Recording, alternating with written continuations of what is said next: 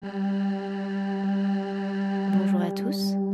Avec l'équipe de Nuit Noire, nous sommes très heureux de lancer notre tout premier podcast. Ferme les, yeux et regarde. Ferme les yeux et regarde. Ferme les yeux et regarde.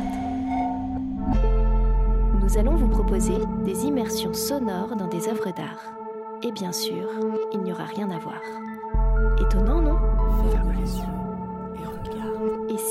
imaginait des histoires à partir de grands chefs-d'œuvre Et si les œuvres prenaient vie par le son? Comme si nous, humains, avions la faculté de nous transporter dans les tableaux. On vous propose nos interprétations de pièces que nous aurons choisies. Évidemment, pour les puristes, ce n'est que notre imagination.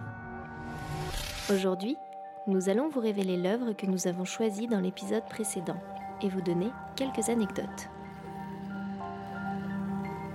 Maintenant, ouvre les yeux et regarde. Bonjour. Aujourd'hui, on va vous dévoiler l'œuvre que nous avons réinventée dans l'épisode 02. Alors vous avez deviné? On était en immersion dans le tableau d'Édouard Manet, Le déjeuner sur l'herbe, achevé en 1863. On s'est amusé à donner vie à des personnages emblématiques. Cette fois-ci, on en a créé quatre. Claudia au centre, nue et légèrement à l'aise.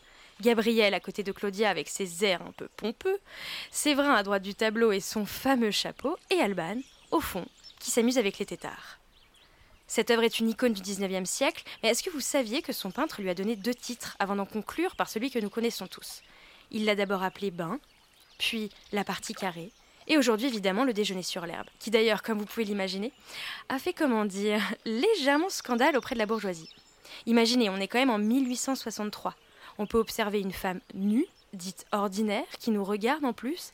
Elle est entourée de deux hommes habillés et probablement bourgeois. Bref, ce scandale a été vraiment esthétique et moral. Bien des années plus tard, elle est et sera considérée comme l'une des premières œuvres dites modernes.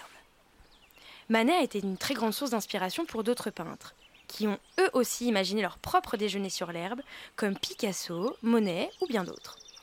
En s'intéressant à l'artiste maintenant, on est très heureux d'avoir un invité de prestige aujourd'hui. Bonjour Monsieur Manet. S'il vous plaît, appelez-moi Édouard. Je suis ravi d'être en délicieuse compagnie et merci de m'inviter ici. Merci Edouard, c'est nous qui sommes ravis. Alors j'ai appris à l'origine que vous ne vouliez pas être peintre, c'est bien ça? Et oui, au départ, euh, je voulais être marin. J'ai toujours senti que j'étais appelé par le Grand Bleu. Après le collège, euh, j'ai voulu tenter les concours, mais j'ai raté deux fois, ce qui m'a vraiment affecté. et J'ai mis du temps à comprendre ce que je voulais faire.